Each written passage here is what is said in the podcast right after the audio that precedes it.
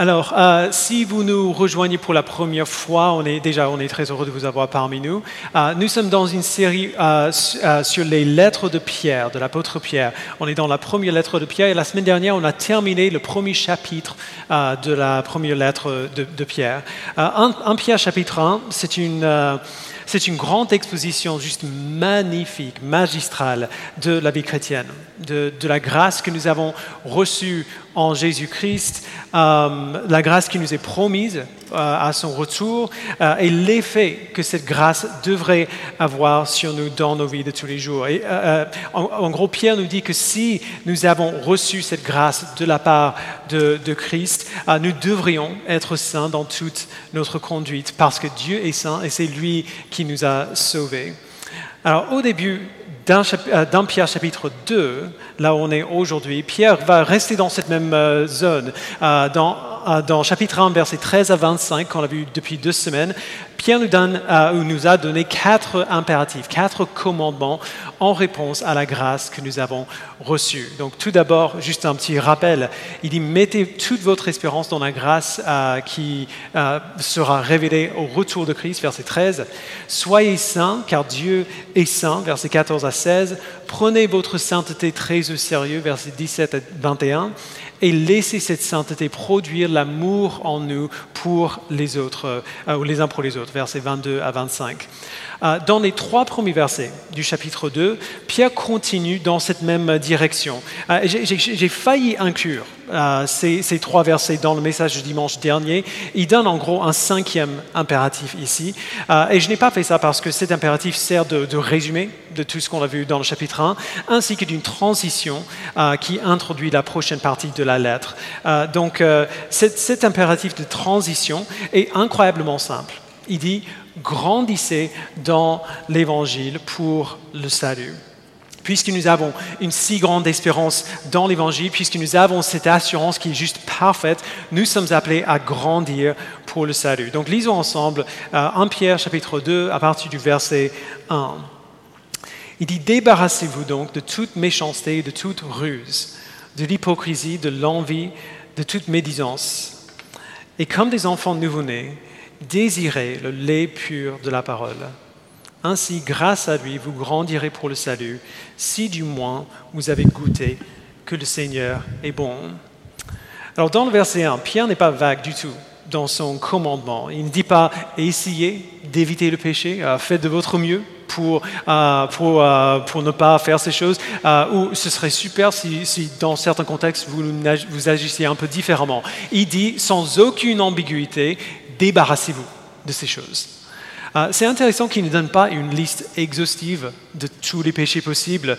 Euh, ce serait déjà très très long, mais euh, il, liste ici juste une petite poignée de, péchés qui sont directement liés à notre vie ensemble. En, tant que communauté, parce que c'est là où il, va, où il veut en venir.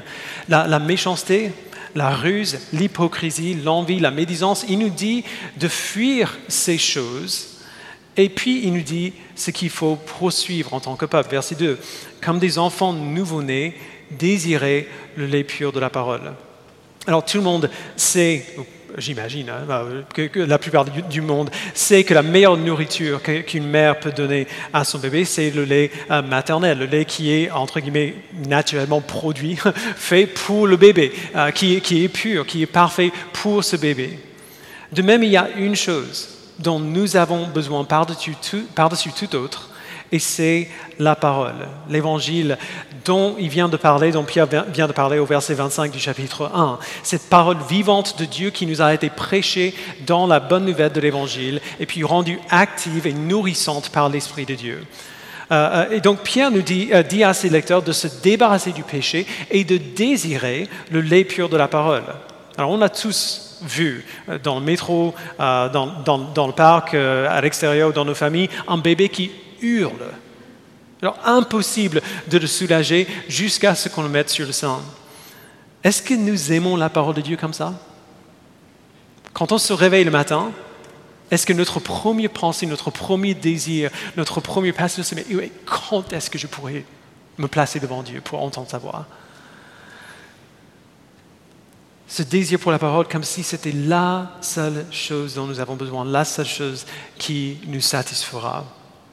Nous nous débarrassons du péché et nous désirons cette parole, l'évangile qui nous a été annoncé, parce que c'est ainsi, dit au verset 2, que vous grandirez pour le salut.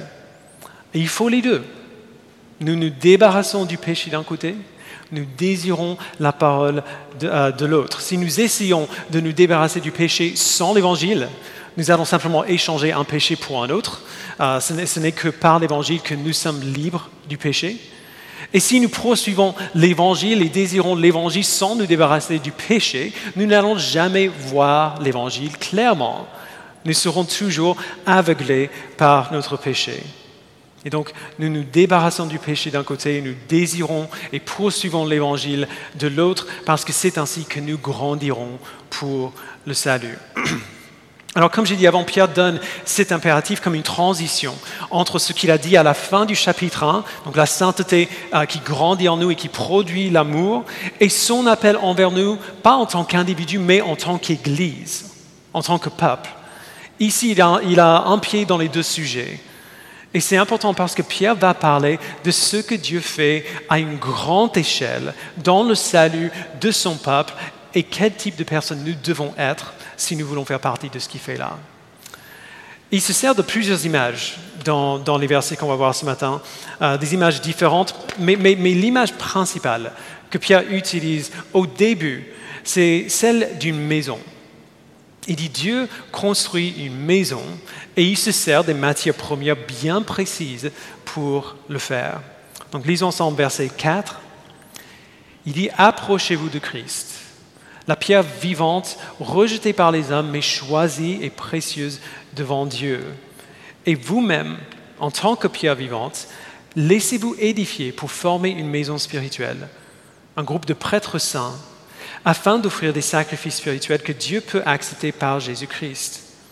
En effet, il est dit dans l'Écriture, je mets dans Sion une pierre angulaire, choisie, précieuse. Celui qui croit en elle n'en aura jamais honte. Alors, on a, plusieurs images ici. Pierre dit que Dieu construit une maison, une maison spirituelle. C'est ce qu'il fait, et Pierre va expliquer ce que ça veut dire dans un instant. Il, dit que nous sommes des pierres, des, pierres vivantes, les matières premières dont Dieu se sert pour bâtir sa maison. Et il dit que Christ, c'est la pierre angulaire de cette maison. il est la première pierre fondationnelle qui permet à toutes les autres pierres de tenir dans la maison. Il dit que alors que nous nous approchons de lui, donc le, verbe euh, original n'est pas actif, euh, il dit bien au fur et à mesure que nous nous approchons de lui, alors que nous grandissons pour lui, lui ressembler, Dieu ne fait pas seulement quelque chose pour nous, il fait quelque chose par nous, avec nous. Il construit sa maison et nous sommes les pierres qui posent pour bâtir cette maison. Alors du coup, qu'est-ce que, cette maison? Euh, C'est ici que les choses peuvent devenir un peu compliquées parce que Pierre va faire des allers-retours entre l'image et la réalité que l'image représente. L'image, c'est cette maison que Dieu construit. La réalité que l'image représente, il dit, c'est un groupe de prêtres saints afin d'offrir des sacrifices spirituels que Dieu peut accepter par Jésus-Christ. Alors si on devait préciser quel type de maison, entre guillemets, Dieu construit par nous, basé sur ce que Pierre dit ici, on dirait plutôt un temple. C'est dans le temple que les prêtres faisaient des sacrifices à Dieu. Alors il y avait plusieurs types de sacrifices euh, que le peuple offrait euh, sous la loi de Moïse. Il y avait des sacrifices ouverts pour le péché. Alors ce n'est pas le type de sacrifice dont Pierre parle ici, parce que Christ a été ce sacrifice pour nous. Il s'est offert euh, sur la croix comme un sacrifice une fois pour toutes pour notre péché. Mais il y avait aussi dans la loi de Moïse des sacrifices euh, d'autres types, des sacrifices de louange, de, consécration, de lamentation, euh, et ainsi de suite. Pierre n'essaie pas d'établir une théologie du sacrifice ici. Il essaie de montrer que ce que ces prêtres faisaient avant, donc venir dans la présence de Dieu pour le louer, pour le prier, pour le servir, c'est quelque chose que nous faisons tous maintenant. Nous ne, devons plus passer par un prêtre. On n'est plus obligé de passer par un intermédiaire euh, seulement humain. En Christ, nous avons tous un accès parfait à Dieu. Nous n'avons plus besoin de passer par un prêtre parce que nous sommes maintenant des prêtres. Nous pouvons venir dans la présence de Dieu et le servir et recevoir sa grâce et le louer. Et Pierre va en revenir euh, plus tard. Donc, Dieu construit ce temple sur la terre. Et ce temple, donc le lieu où Dieu et l'homme se rencontrent, n'est plus un bâtiment physique dans lequel euh, on, offre des sacrifices, un bâtiment physique dans une, dans une ville physique quelque part sur la terre, à Jérusalem. Le temple, maintenant, c'est nous. C'est l'Église, le corps de Christ, la famille de Dieu, partout dans le monde. Il y a plein d'églises qui se rassemblent aujourd'hui là où elles peuvent, et si elles ne peuvent pas se rassembler physiquement, elles se rassemblent par tous les moyens que nous avons à notre disposition euh, euh, aujourd'hui. L'Église, partout dans le monde, quel que soit notre arrière-plan, notre localisation, nous sommes maintenant le temple de Dieu. Nous sommes les pierres vivantes métaphoriques que Dieu utilise pour bâtir sa maison et Christ en est la pierre angulaire. Là où il y a l'Église de Christ, là, il y a aussi la présence de Dieu parmi nous de manière très particulière. Alors, pensez un instant, juste combien cela est, incroyable.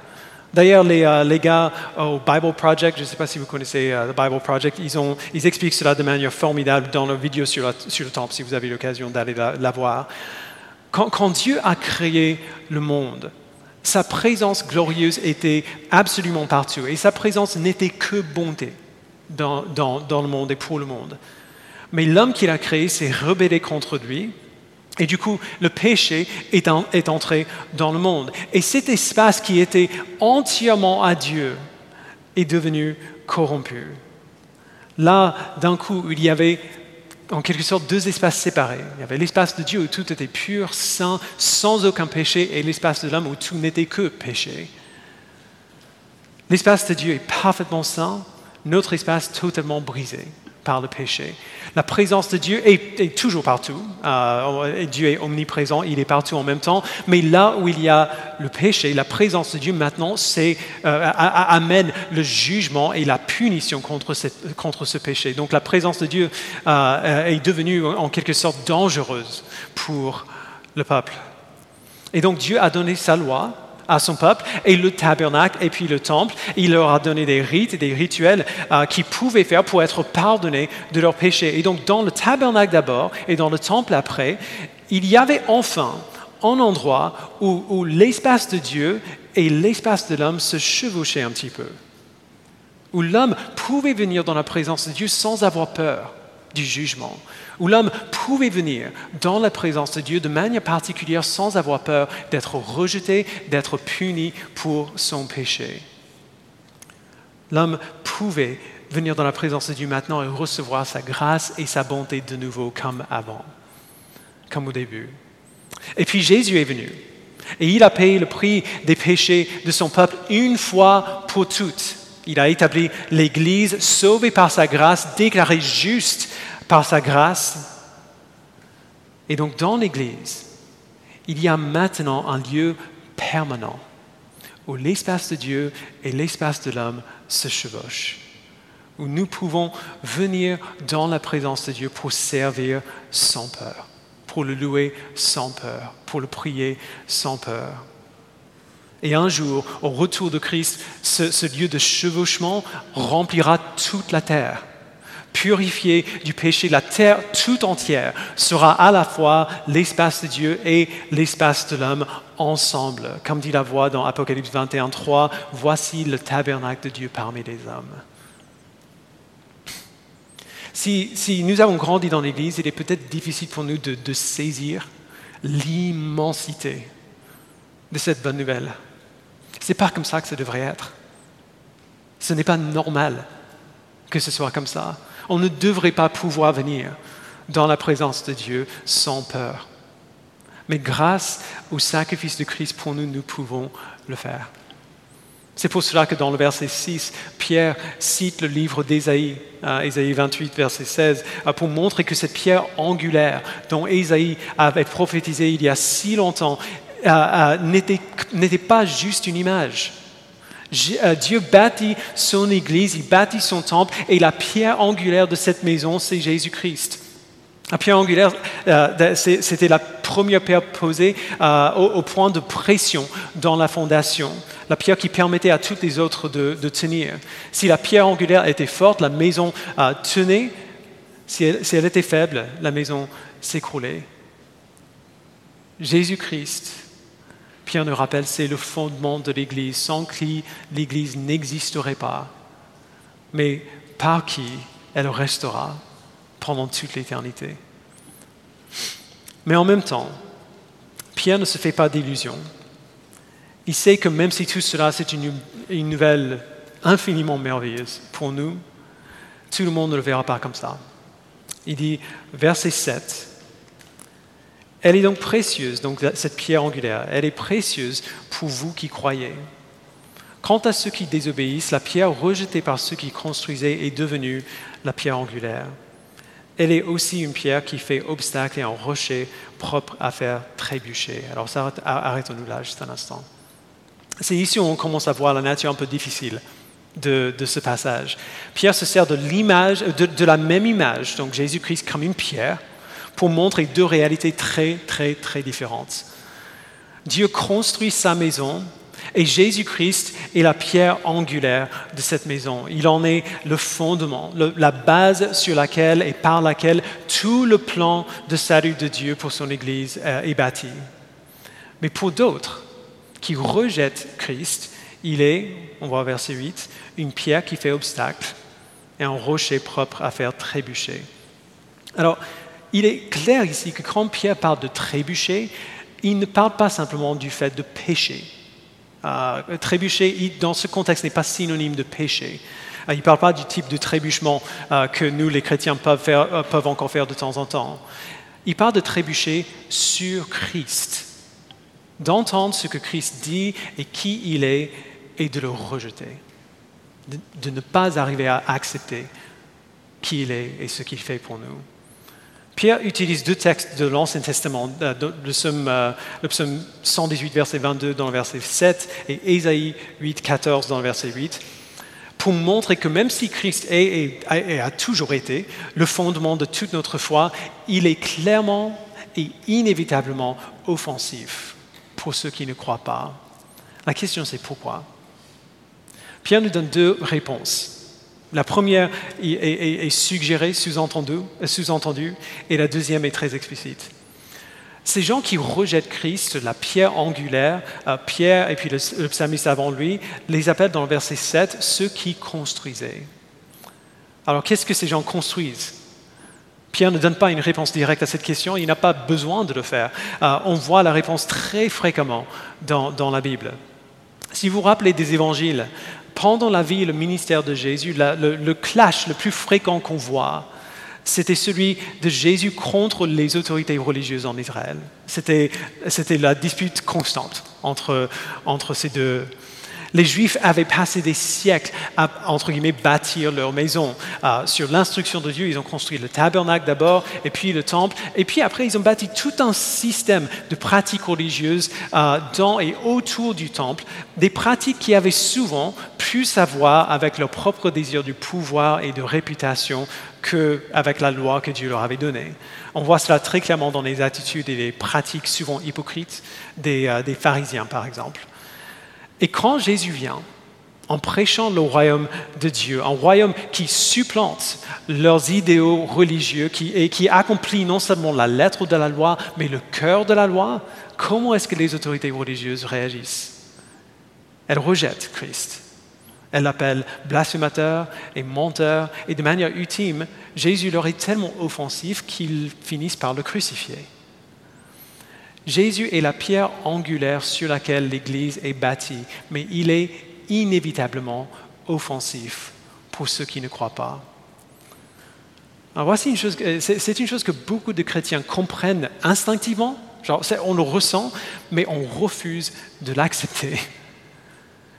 Beaucoup de chrétiens passent tellement de temps et tellement d'énergie à essayer de rendre Jésus moins offensif. Et leurs efforts produisent toutes sortes de folies.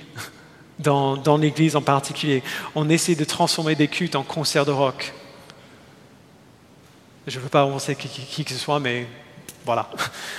On a des discussions avec des croyants dans lesquelles on, essaie de donner des arguments logiques qui, qui, expliquent les raisons pour lesquelles Jésus n'est pas le grand méchant loup que tout le monde imagine. Vraiment, il n'est pas si mauvais que ça.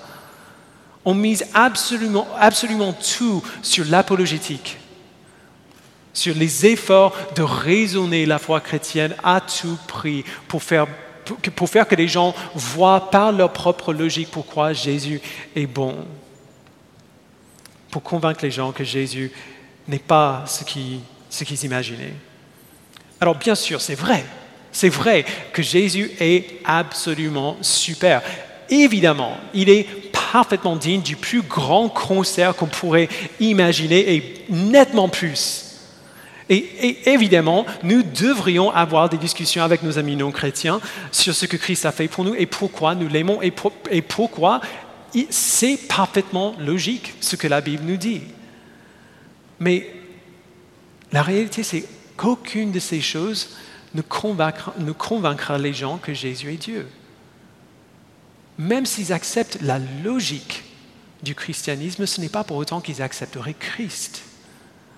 Christ a été rejeté dans le passé et il sera rejeté dans l'avenir. Il est une pierre qui fait obstacle, un rocher qui fait trébucher.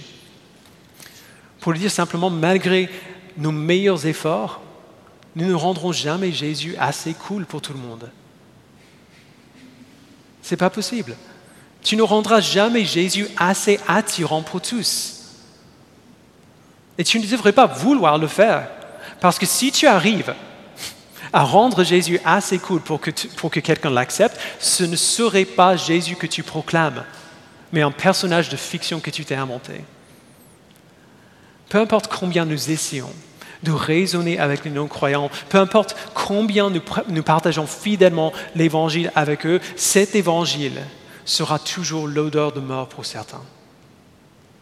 Ils entendront la bonne nouvelle et ils trébucheront. Mais encore, la question c'est pourquoi? Pierre nous a, donné une partie de la raison en, parlant de ceux qui rejetaient Christ comme ceux qui construisaient. Ils ont trébuché contre Christ parce que Jésus offensait leurs idéaux religieux. Mais il donne une réponse bien plus précise à la fin du verset 8. Et, je préviens, voici la partie que certains d'entre vous n'accepteront pas, peu importe combien Pierre le dit clairement. Il dit verset 8, ils s'y heurtent parce qu'ils désobéissent à la parole et c'est à cela qu'ils ont été destinés. Il y a deux raisons pour lesquelles les gens trébuchent sur Christ, qui n'arrivent pas à l'accepter. Ils trébuchent parce qu'ils désobéissent à la parole. Ils ne veulent pas se soumettre à Christ, la pierre angulaire, et ils ne veulent pas obéir à la parole de Dieu. Et ils trébuchent sur Christ parce que de manière ultime, c'est à cela qu'ils ont été destinés. Il n'y a qu'un seul qui peut empêcher quelqu'un de trébucher sur Christ. Naturellement, c'est ce que nous faisons tous. Naturellement, l'évangile de Jésus-Christ est une folie pour nous tous. Il n'y a qu'un seul qui peut nous empêcher de trébucher sur Christ de cette manière, qui peut faire que quelqu'un voit Christ comme le Sauveur et non pas comme une offense, et c'est Dieu lui-même. Alors évidemment, cette réalité peut être déconcertante. Et elle devrait nous pousser à prier que Dieu intervienne euh, pour, euh, pour les gens qui ne le connaissent pas, qui changent leur cœur, qui les fassent voir Jésus-Christ pour qui il est. Mais il ne faut pas qu'on s'arrête là, qu'on s'arrête à ce sentiment euh, déconcerté qu'on peut avoir face à cette réalité. Pierre nous dit pourquoi ces gens, ou tellement de gens, rejettent Christ, mais ce n'est pas tout il essaie aussi, et je crois surtout dans ce texte, euh, de, nous, aider à voir à quel point c'est incroyable que nous ne l'ayons pas rejeté. C'est ça qu'il essaie de faire ici. De nous faire voir à quel point c'est juste incroyable et injuste que nous ne l'ayons pas rejeté. Parce qu'en dehors de la grâce et la compassion libre de Dieu, il n'y a aucune raison pour laquelle nous aurions réagi différemment à l'Évangile que ceux qui l'ont rejeté.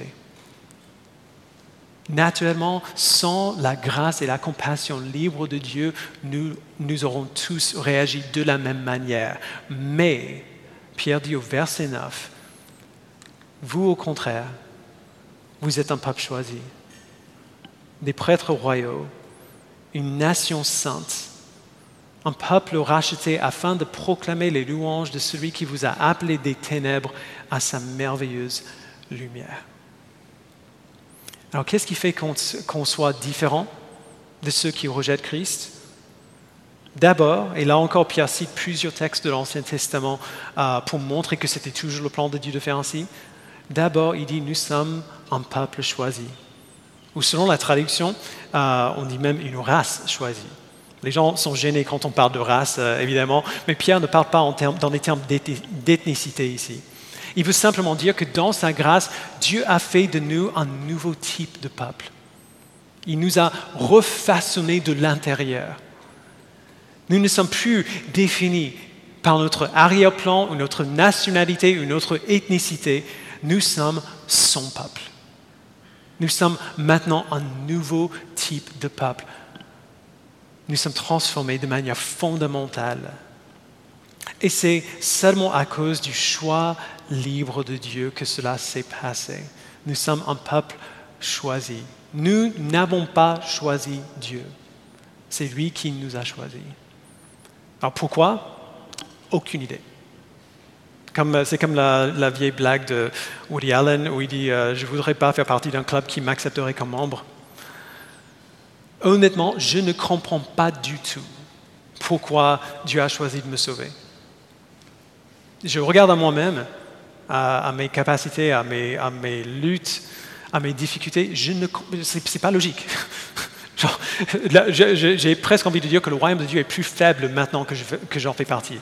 Euh, je ne comprends pas pourquoi il a choisi de me sauver. Honnêtement, je vous aime beaucoup, mais qui que ce soit ici, pareil. Pourquoi il choisirait n'importe qui? Mais merci Seigneur, il a fait. Je ne comprends pas, mais il a fait.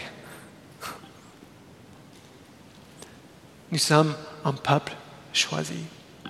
Deuxièmement, nous sommes des prêtres royaux.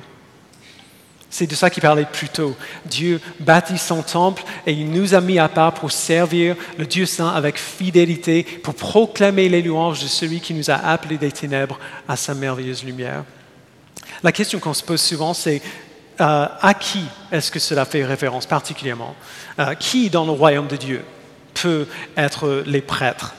Et c'est ça que Pierre nous dit euh, par, cette partie et par la partie qui suit, nous sommes des prêtres royaux, une nation sainte. Et c'est ça que je trouve vraiment incroyable. Ce qu'on voit ici, essentiellement, c'est une démocratisation de notre identité en tant que chrétien. On comprendrait que Dieu choisisse certaines personnes dans son royaume pour servir des saints, entre guillemets. Euh, on pourrait penser aux, pasteurs, aux prêtres, à ceux qui servent dans le ministère.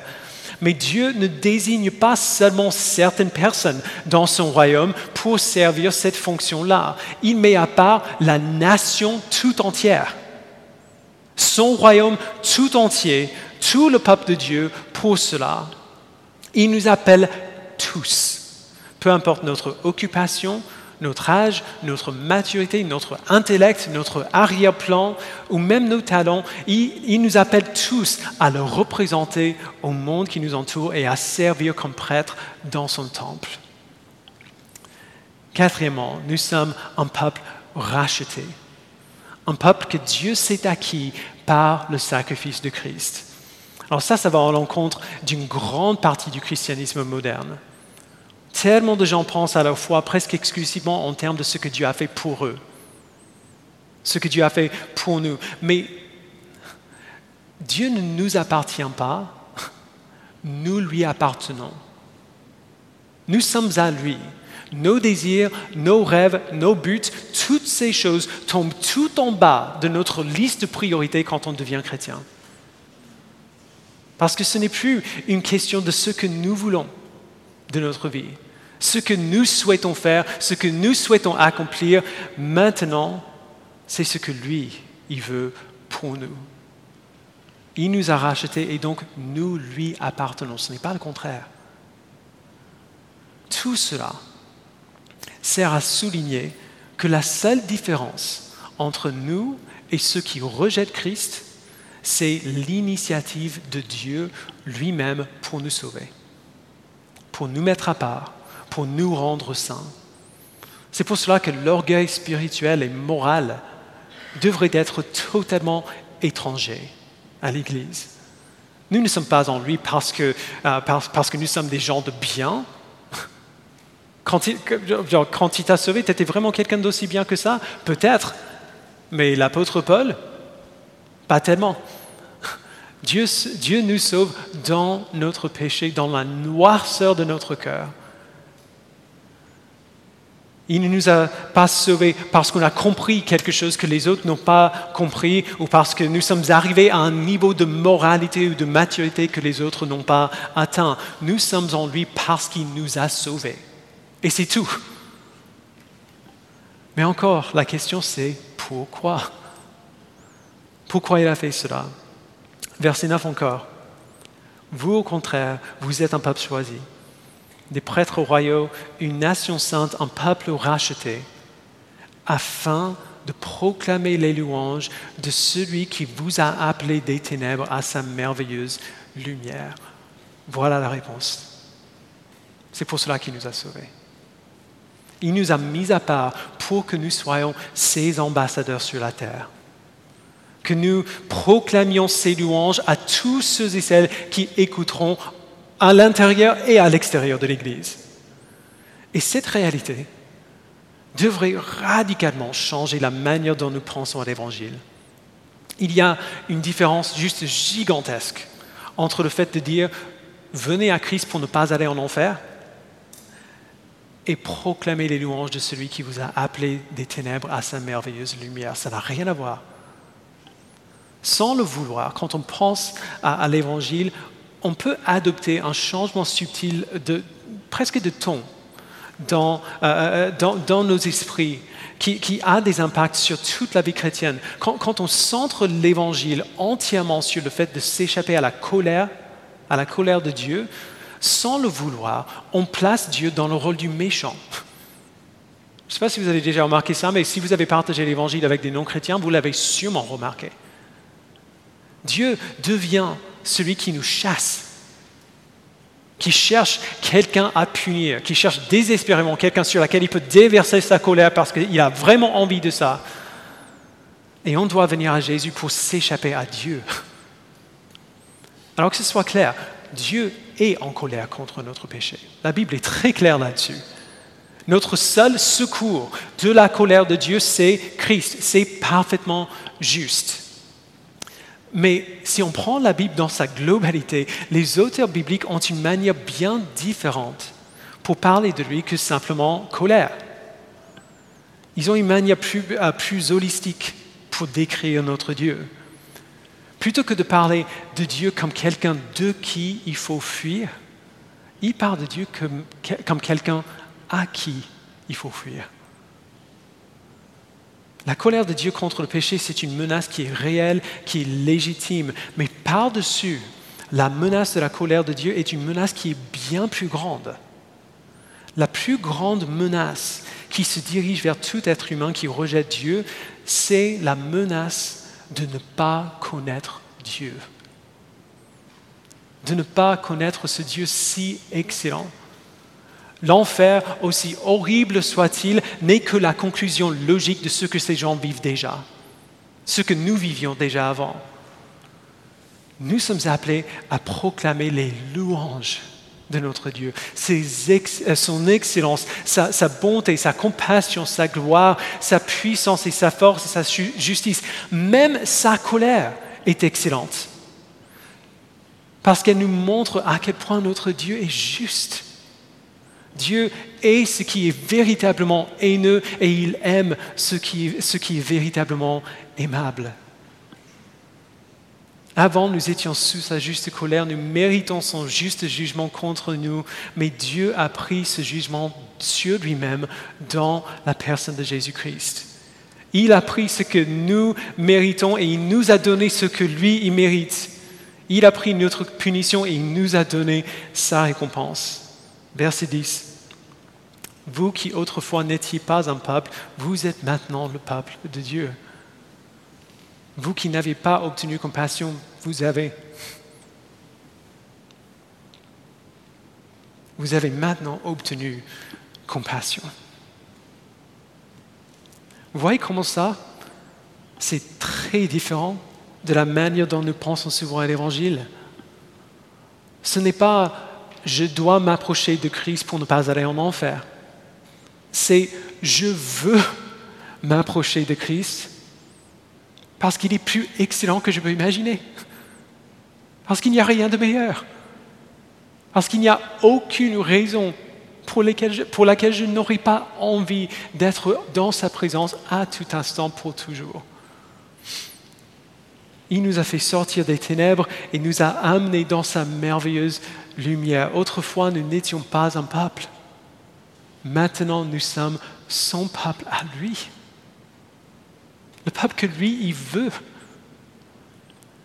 Avant, nous n'avions pas obtenu compassion, mais maintenant, nous avons obtenu compassion que nous ne méritions pas du, du tout. Alors, Pierre dit, proclamez cela. Proclamez cela.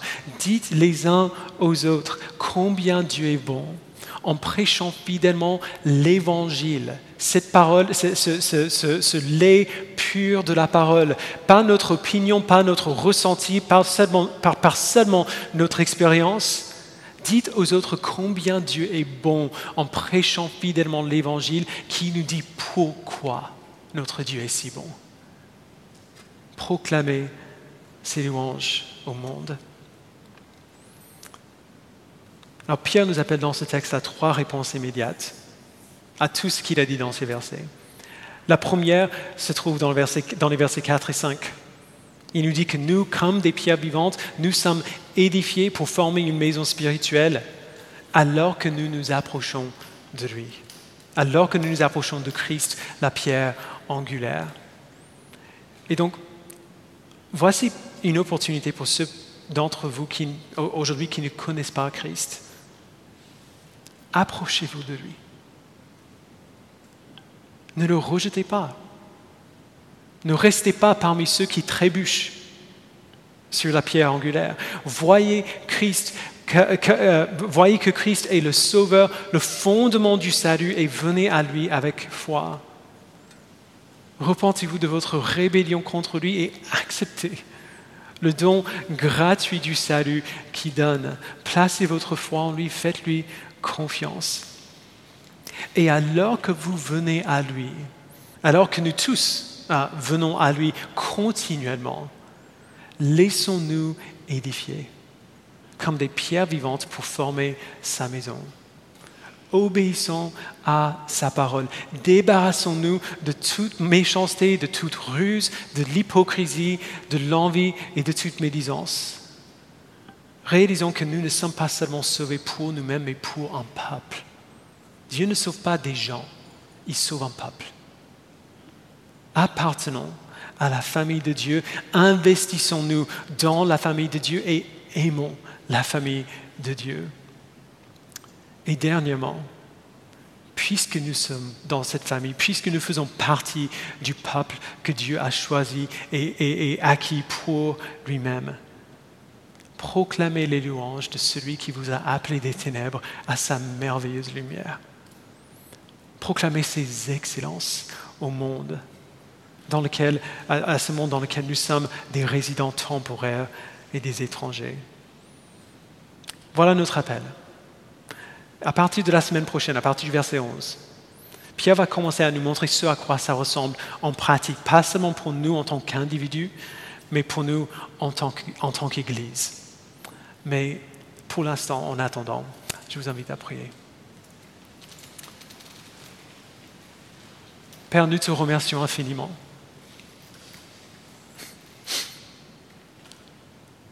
Nous te remercions pour ton Fils, qui est le fondement de toute notre foi, de toute notre espérance. Merci Père de nous avoir montré qu'à cause de notre péché, sans ton Fils, sans ton Fils, nous ne pouvons pas venir dans ta présence. Mais par ton Fils, nous sommes ton peuple. Nous avons reçu compassion. Tu nous as mis à part pour te connaître, pour te servir, pour t'aimer.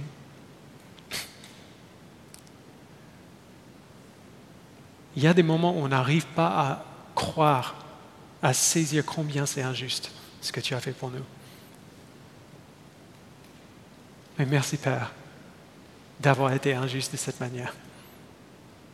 Merci de ne nous avoir pas punis comme nous méritions. Donne-nous, Père, maintenant, maintenant que nous sommes en toi, maintenant que nous avons compris, même juste un peu, et très imparfaitement, ce que tu as fait pour nous, donne-nous maintenant, Père, de nous débarrasser du péché qui nous retient, qui nous entoure, qui nous enveloppe si facilement. Et donne-nous, Père, de nous approcher de ton Fils, de proclamer tes louanges, les louanges de toi qui nous a fait sortir, qui nous a fait sortir des ténèbres à ta merveilleuse lumière.